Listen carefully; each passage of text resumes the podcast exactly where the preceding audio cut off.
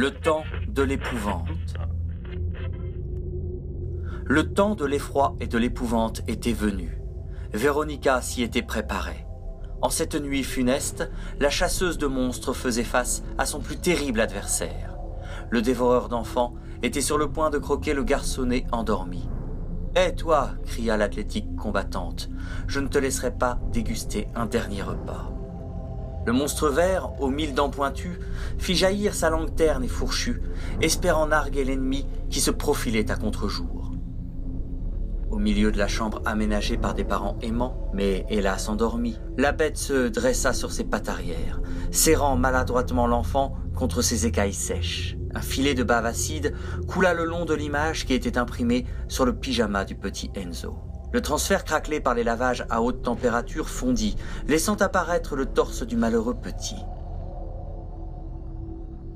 Le super-héros, mis en valeur sur le vêtement de nuit bon marché, venait de disparaître totalement.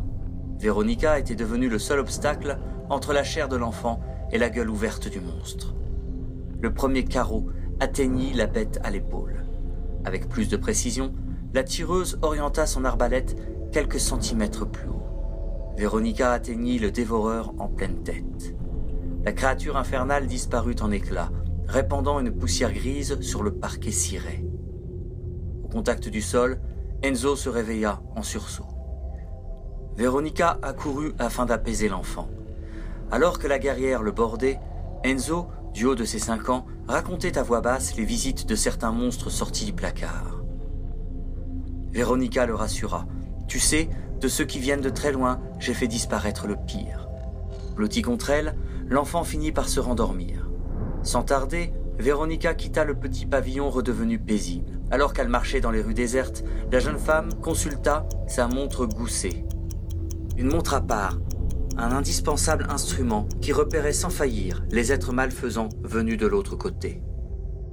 Le temps poursuivait donc sa course et les monstres la leur, puisque non loin de là, un troll venait de surgir au milieu d'un jardin.